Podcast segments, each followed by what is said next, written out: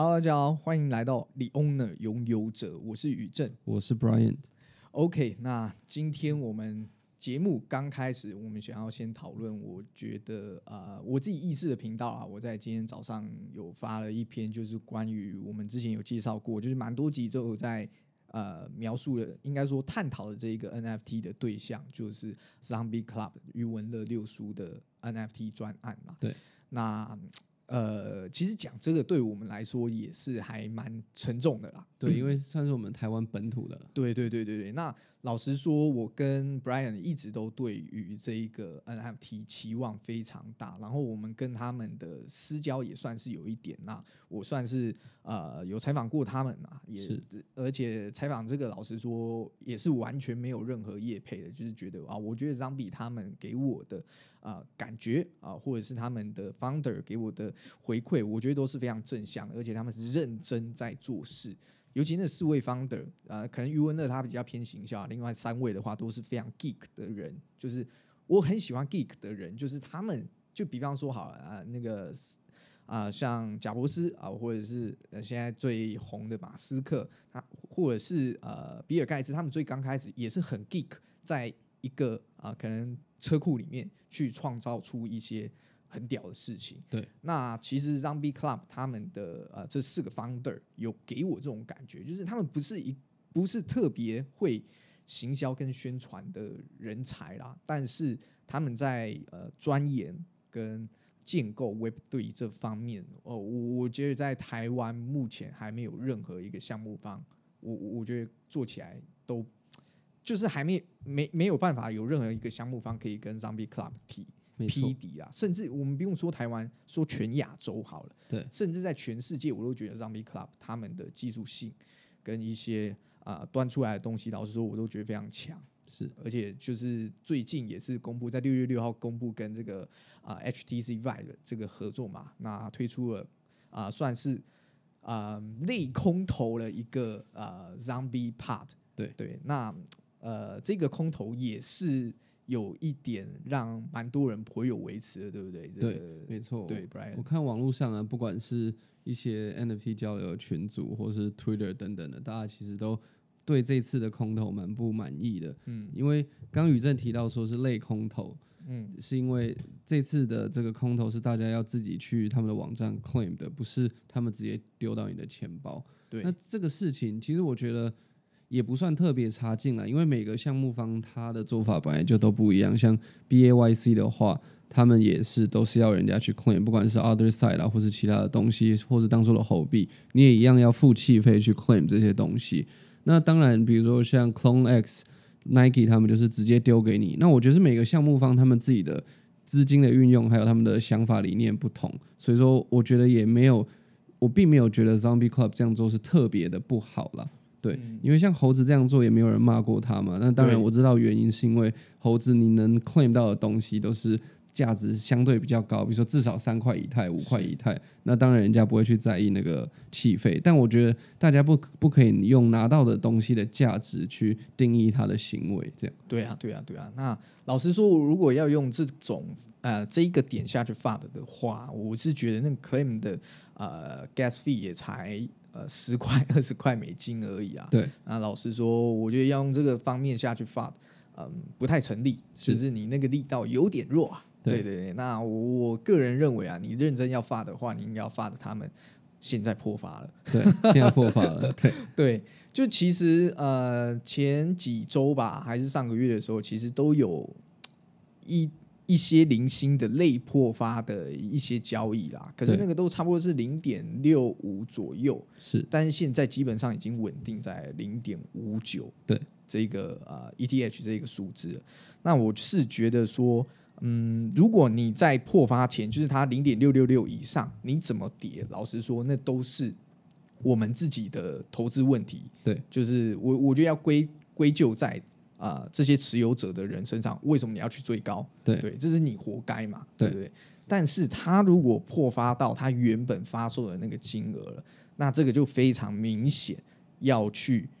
检讨项目方他的经营模式了，对不对？对，没错。就是因为可能是他的理念啊，或是他的各种操作方式，才会让它低于原价。因为对大部分的人有很多到了原价，他就想说干脆不要卖了。那可能是他对于这个项目方的经营不认同，才愿意挂比原价更低的价格来卖这样子。对啊，就一定是有做出了一些让不少持有者都认为啊，现在这个项目方做的事情不对，或者是让这些持有者不开心之类的啊，或者是让这些持有者不看好它的未来，巴拉巴拉巴拉都有。那我觉得现在 Zombie 项目方应该是最主要的，要赶快呃跑出来，呃，比方说开个 AMA 呀、然后呃稳定一下军心啊，就是嗯，像我之前啊，我还有我现在还有长持持有另外一个 NFT 叫呢喃猫啊，嗯，它其实在几个月前，就是我刚进场的时候，他们是用合拍。然后，呃，因因为我算是他们，他们那时候有一个活动，就是，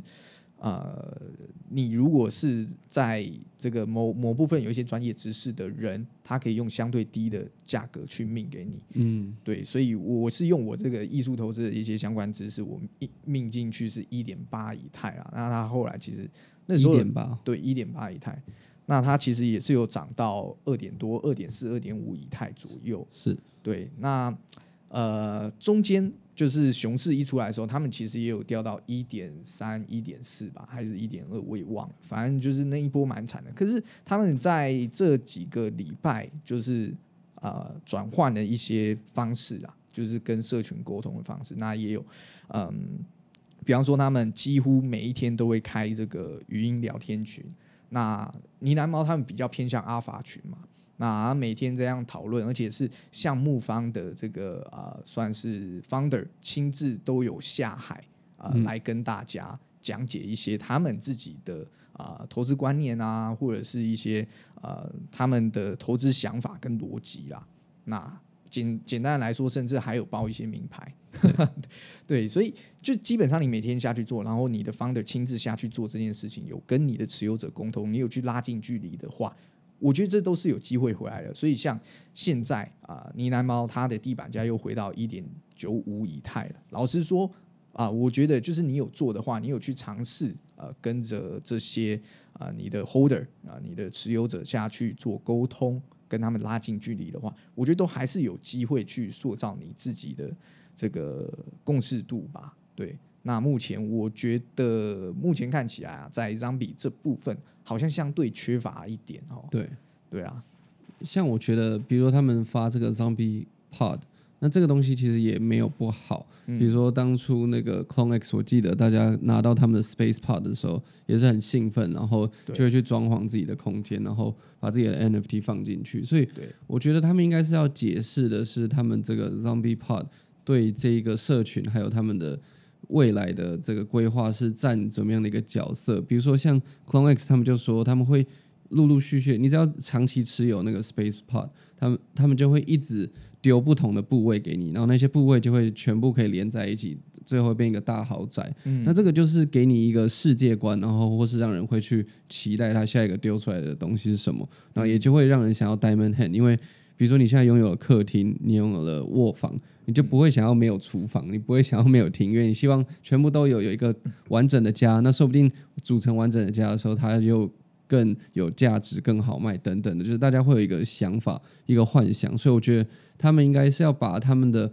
roadmap 都再描述的更更清楚一点点，不一定要直接讲说要做什么，但是应该要把他们心里的世界观形容给所有的就是持有者。因为这也算是行销的一部分嘛。对。对啊，就是啊，有可能你未来会改变，但是你必须，我觉得啊，以现在的 NFT 市况这么熊市的情况下，你应该让持有者啊、更有信心一点嘛，而不是说就是啊，你你都埋头做，就是你做的很认真，但是老实说，持有者看不到。看，不到，我们真的看不到。呃，就是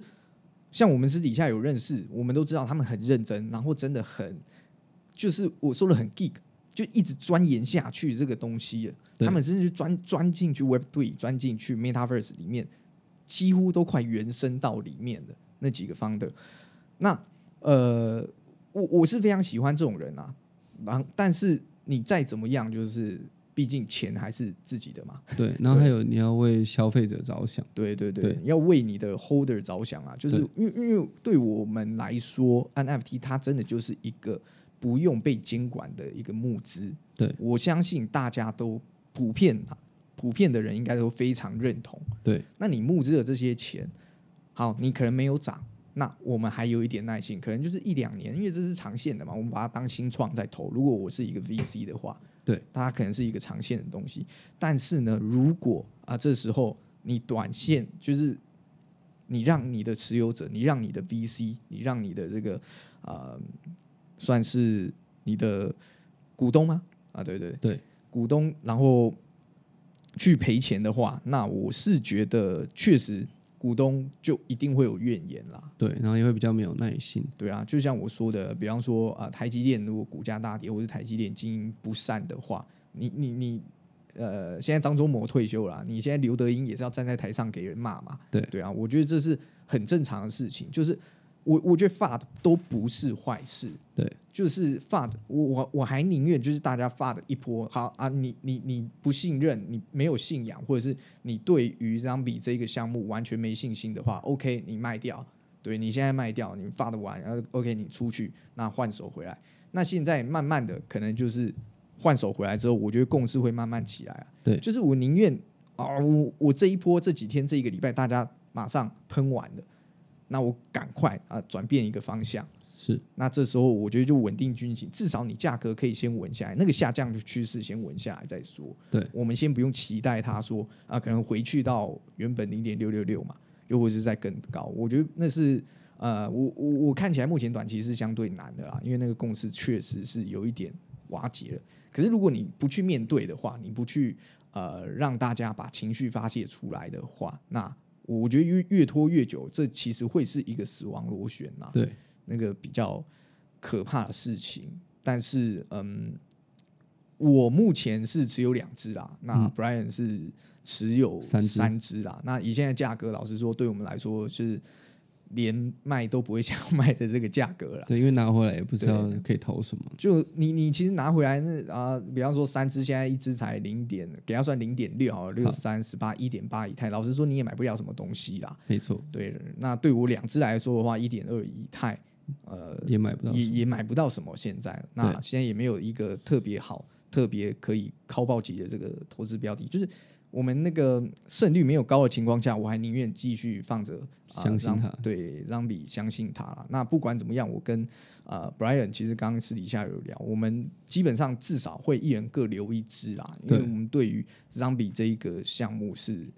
有非常高的期待，因为它真的是目前台湾我们看到觉得最好的一个项目。没错，就是在技术性或者是他们在 Web Three 上面的建构，他们是真的是很棒的团队啊。是然后这四四个方的完全没有去，我我我可以在这里跟大家打包包票，就是啊、这四个方的真的完全没有去用到啊、他们去靠 NFT 赚来的钱啊。嗯，对，光这一点其实我就蛮敬佩了嘛。是对啊，这个也不是其他项目方可以做到的啦。对，因为我们也看过非常多项目方，尤其是台湾的，就是你你这个 NFT 发一发，发完了之后，然后自己去开 party 嘛，跟其他项目方一起开 party。对对啊，但是你就走，对圈完就走啦，就是大家去去一零一或者是南威风南山租一个那个夜店去开趴啊，还不是还不是给你拥有者去是给他们自己的朋友，还是给他们自己的朋友，就是当然我们就不要讲出这种项目是谁了啦。对，可那个观感实在是太不好了。但是 Zombie 这 Zombie Club 他们目前我是觉得。啊、当然乐乐哥他是属于比较偏行销面的，所以他可能不需要那么的 geek，那么的钻研在上面。对，但是其他三位方的，我是觉得他们真的是超级超级认真的啦。是就是光这一点就能感动我，然后说服我让继续呃留在这个留至少留一支去跟着他们嘛。但是我另外一个理性面，在我投资上面的，可能就是呃，可能有一只如果价有格对价格对了，我就会把它出掉了。我我的算盘是这样打，因为毕竟钱还是钱啊。那没错，我们他们赚的钱也不会分我们嘛，但是我们我们能给的就是，应该说我们看的就是他们是台湾的项目方，然后我们他们是朋友，我们想要支持这，样子啊。那嗯，我我们也不会说什么太难听的话，就真的是爱之深责之切啊。我们真的对这个项目非常有期待，那也希望说这个 Zombie Club 的 founder 啊，可以慢慢找出改变这个生态，或者是改变这个负面呃情绪的一个管道跟方法吧。没错，对，好了，那再讲到这个 Zombie 破发 NFT 的部分，另外还有一个就是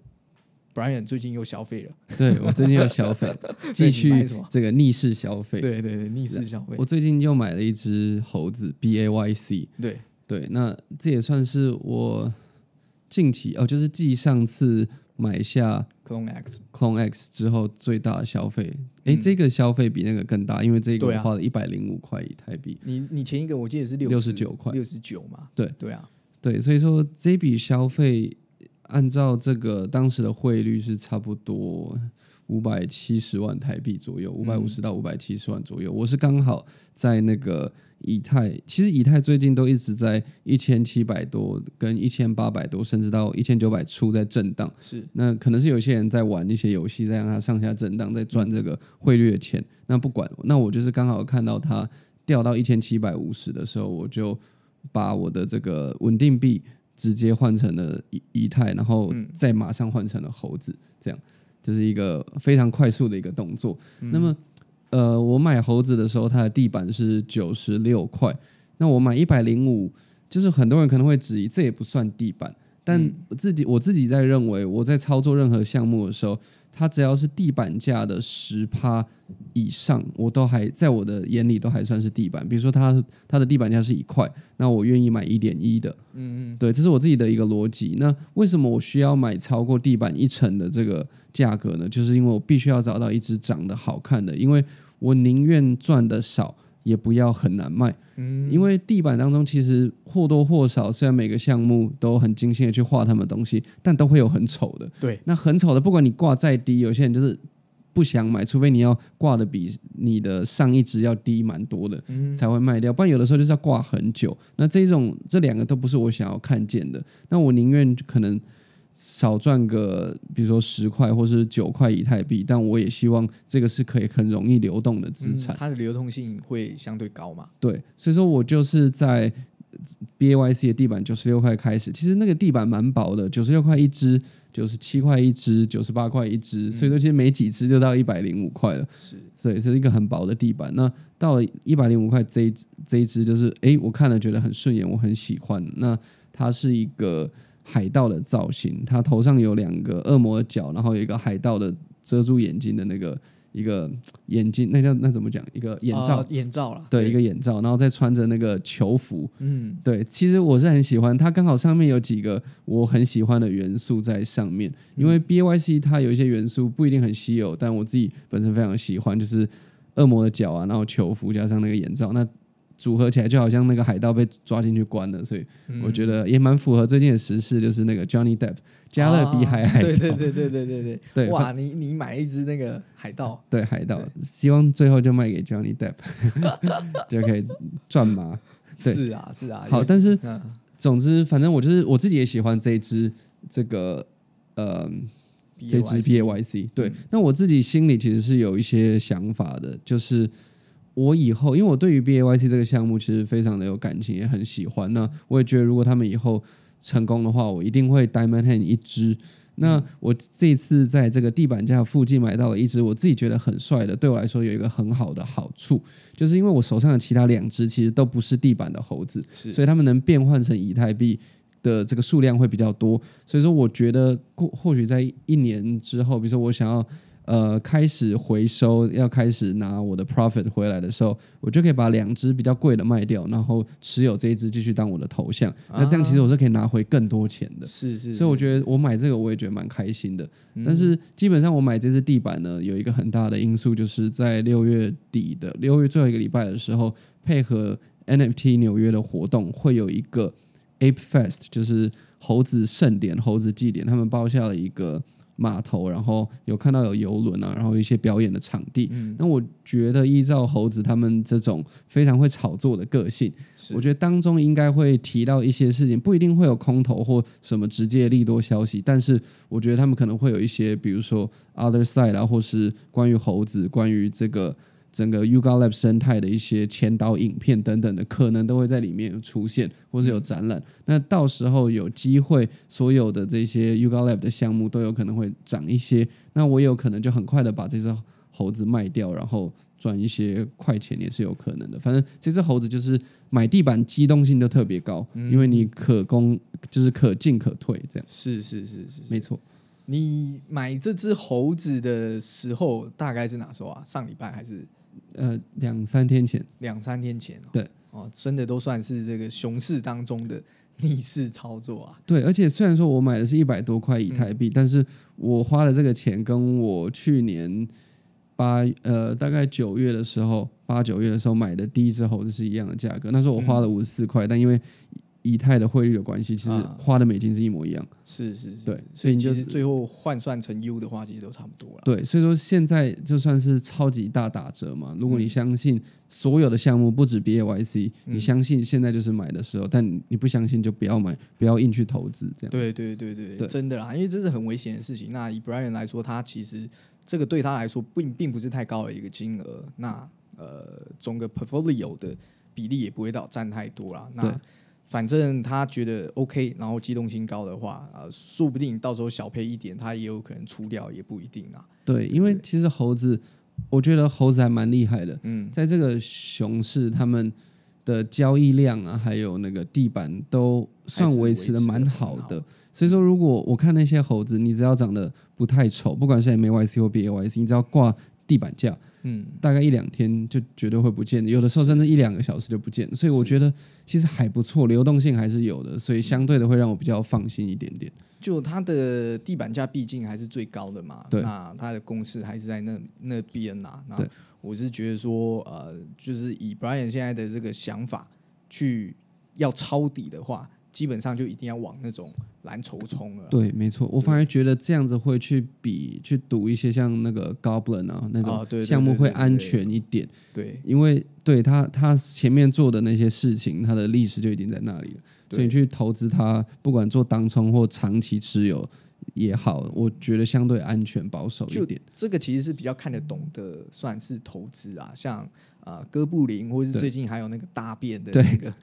那个，老实说。真的就是看不懂啦，啊虽然它是 free free mint 嘛，对然后老呃，我跟 Brian 其实平常也没有那么多的时间可以去追那些 free mint，对因为我们自己还有其他的这个事情跟事业要做嘛。对那当然我还我们还要录理工的给大家，大家一定要多多分享。没错害我害我们都没时间去追这些项目了。对对对对，反正呢，就是呃，这一次啊，Brian 他买的这个 BAYC 有他自己的想法，就是这一支不一定是长虹嘛，有可能是拿来做这个 flipper 的动作啦。对啊，那如果你们好奇我买的那只猴子长什么样子，可以上我们的 IG 去看一下，对对对对我们会把图片放在 IG 上。是的，长得还挺帅的，或者是呃，你看到那个 Brian 挂单的话，可以去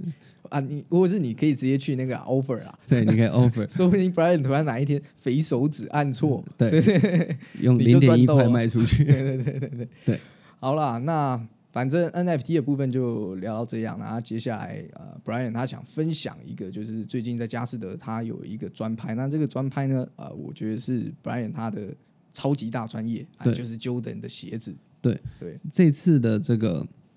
佳士得的这个 Jordan 专拍，其实不是他们的第一次，他们已经办过两三次的这个 Jordan 的专拍，他们几乎每年都会有一次。那上一次的时候比较盛大，拍品蛮多的，我自己也有做一个影片去介绍这个拍卖会。如果大家有兴趣的话，可以去我的 YouTube 频道看一下。那么这一次呢，拍品很少，就只有六个拍品。那刚好也符合 Michael Jordan 拿了六个冠军戒，所以他们这整个设计，还有他们的宣传的导向，我觉得就是包装，所 以就是包装。他这次拿了六枚冠军戒，所以说他就拿六样拍品出来拍。那这这里面的拍品包括了五双 Vintage 的这个 Jordan 的鞋子，它每一双都是当初那个，比如说 Jordan 五代元年、Jordan 一代元年所发行的鞋子，然后再来最后一个 lot，也就是主角。就是一张非常稀有的 Michael Jordan 的球员卡。那我刚刚有看了一下，今天他从六月一号开始标，然后今天是六月八号，那六月十四号会结束，所以说才进行了七天八天左右，已经标到了八十万美金。这个我跟宇正有聊一下，就是因为球员卡不是我们的专业，是那我们知道有棒球球员卡、篮球球员卡都非常的珍贵，然后也因为疫情的关系就开始炒很高，这样，然后有很多人小时候收集的，突然就致富了，也是有这样子。那看到这一张这个拍品拍到了八十万美金，我就觉得非常的夸张。是啊，哎、一张球员卡而已，对他那个是呃 only one 吗？还是我不太确定，但是我想应该是要么三张，要么一张那种非常稀有的，是就是稀有度非常高嘛？对，非常高的一张。其实这个球员卡的部分，我一直觉得它就是那个实就是十足版跟实体版的 NFT 的概念啦，对对不对？然后这张球员卡比较特别的是，这是他的那个 Rookie 年，Rookie 年就是 Jordan 刚加入的那一年的嗯，所发行的那张卡。那据我所知，这是我个人的浅见，就是如果你能收集到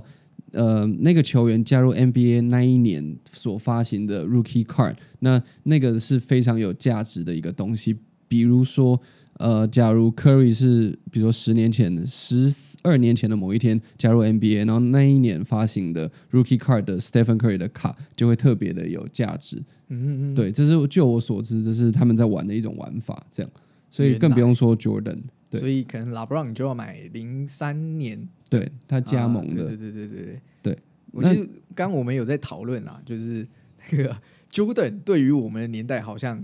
也没有太太有共鸣哦。对，有点遥远，因为其实我有看过很多他的这个 YouTube 的 highlight 影片，但是我没有看过他的现场直播 live 的那种打球。对，嗯，那像后来的 Kobe 啊、Jordan 啊、Stephen Curry 这都是有看过的。对啊，对啊，对啊，就是以以我们这个年代老老实说啦，就是 Jordan 真的不是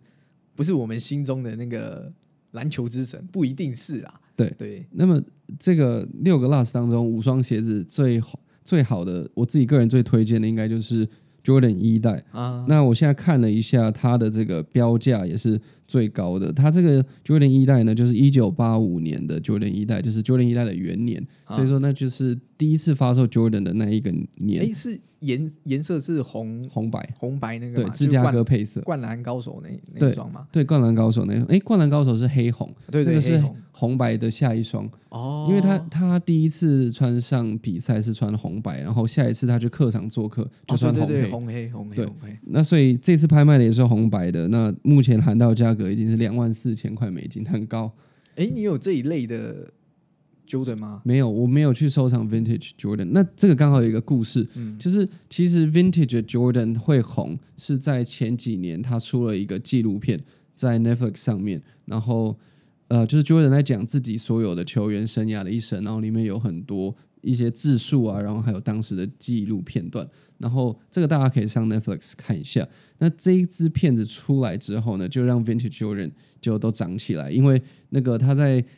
呃这个影片里面有讲到他跟鞋子的一些 connection 跟一些故事，所以就让大家更想要去追那那一些元年的球鞋。但在那之前，其实这些元年的球鞋并没有那么贵。我记得当时一九八五年的 Jordan 一代，我在那个 L A 的时候看到，大概都是八万块台币左右。嗯，所以跟现在的这个六七十万啊，或是甚至比较厉害的配色要一百万是差非常多的，八万块就已经很很夸张的。所以，那时候我并没有买，因为那时候我嗯觉得很贵，我想为什么要买一双很老的鞋子，然后对，已经看起来就旧旧黄黄烂烂的，尤其那时候的鞋子是。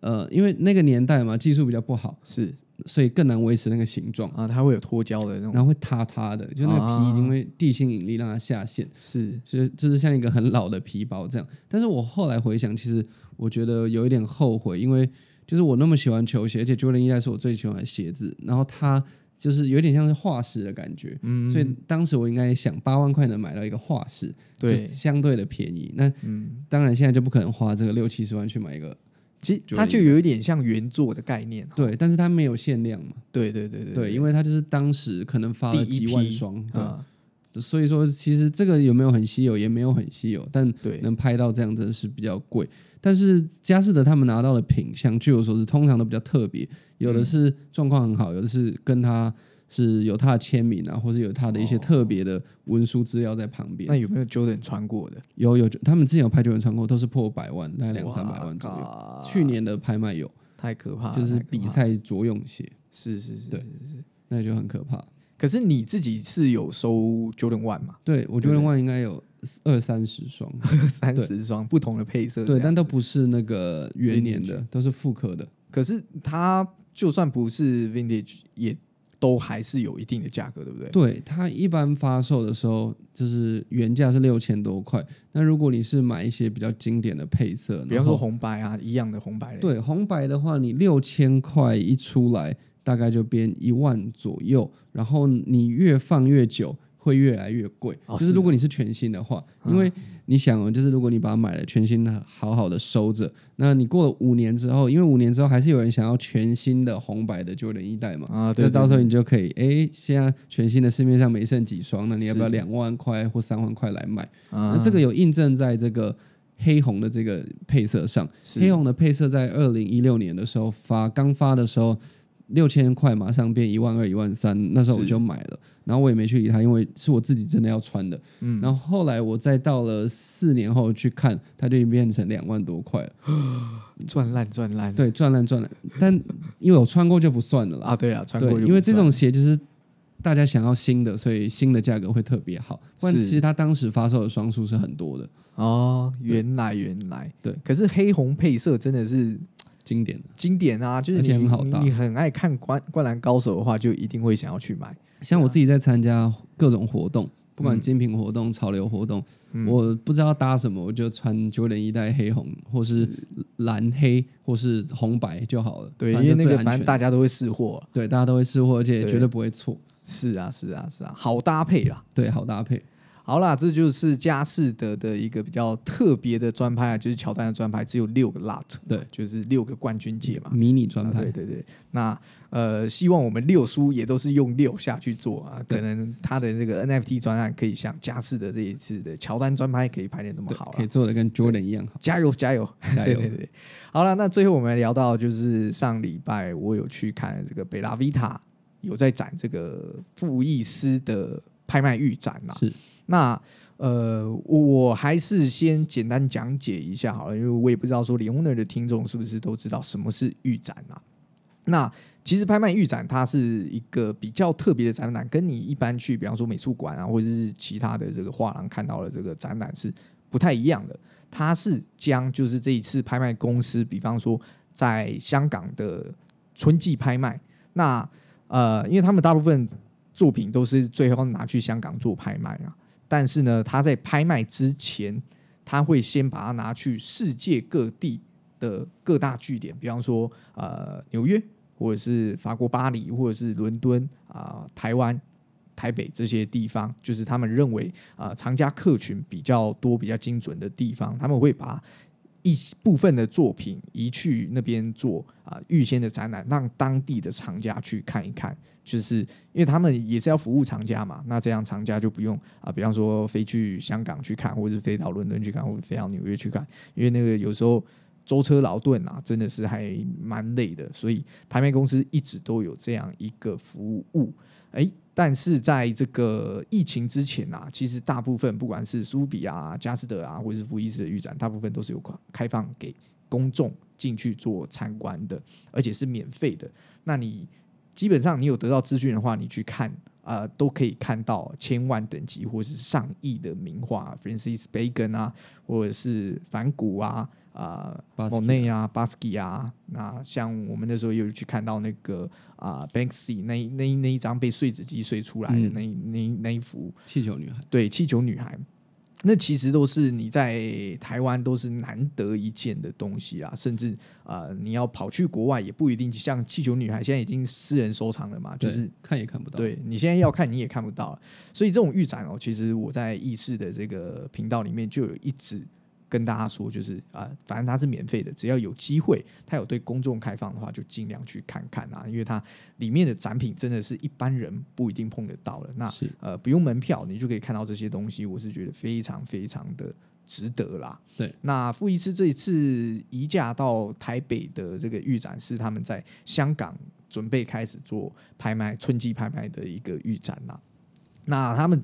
富艺师大部分都是以这个当代艺术品为主是啊，所以当代所谓一当代就是大部分都是还活着的艺术家啦。那他们带来台湾做预展。然后他们其实还算是蛮友善的，因为他们在这几年疫情的情况下，他们还是没有限制啊、只有他们的贵宾可以进去看。啊只要事前先去填表对你只要事前去预约填表的话，都可以进去看啊。这是我认为这个 Philips 他们做的非常好的地方，就是他们啊、对于一些新的消费者啊，或者是对于一些啊、新的厂家或是潜在厂家，甚至年轻一点的厂家，都是相对友善的啦。那我觉得这是他们做的非常好的地方啊。这一次他们带的话过来啊，我觉得也蛮有诚意的，像是 Nicholas Party，对或者是诶康斗对康斗啊，那其实我有看到一些像村上龙马或者是草间啊，诶，草间好像没有，是奈良有，奈良美智有来，然后啊，还有看到我非常喜欢的那个艺术家，这就比较偏现代了，他已经死掉，叫藤田四治啦。嗯那藤田四治其实我在那个意识的频道我有介绍过了，我是非常喜欢这一位艺术家，但是目前还买不起他的原作。未来有一天的话，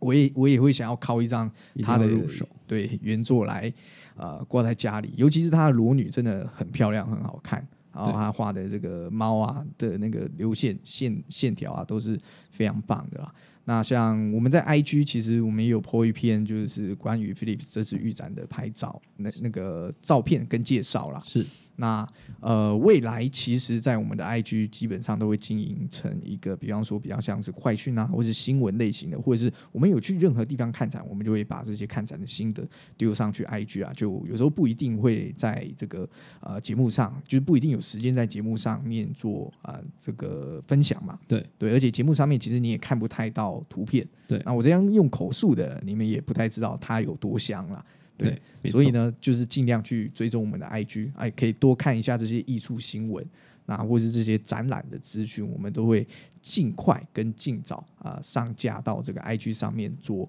啊、分享啦。对对，因为有时候我们其实一个一个礼拜也才录一集而已，没有办法塞到那么多东西。而且不太可能像 IG 一样这么及时，马上发生，马上 PO。那反正现在我们 IG 基本上会每天 PO 个一篇，有时候是潮流的快讯，那有时候是一些呃设计的分享，那也有艺术的分享，对然后币圈的分享哎，对，或是币圈的分享，我觉得都是我们在关注什么，我们觉得哪些东西有趣啊，甚至我们觉得哪些东西有阿法，我们可能都会往上面 PO 啦。没错，啊，大家也都可以去啊、走走看看啊，是这些 IG 的东西啊，记得啊，就是一样帮我们按个赞，追踪一下，分享一下，我觉得都是很好的事情啦。那我们目前就是以这个 Podcast 跟 IG 这两个管道为主。那我们在节目中介绍到的图片，也会把它放到 IG 上面。那大家如果要看图片的话，就欢迎到这个 IG 去找到。比方说这一集是第六集嘛，EP 六，那你们可以找到 EP 六的那个封面啊，进去看一下，往右滑去看一下我们的照片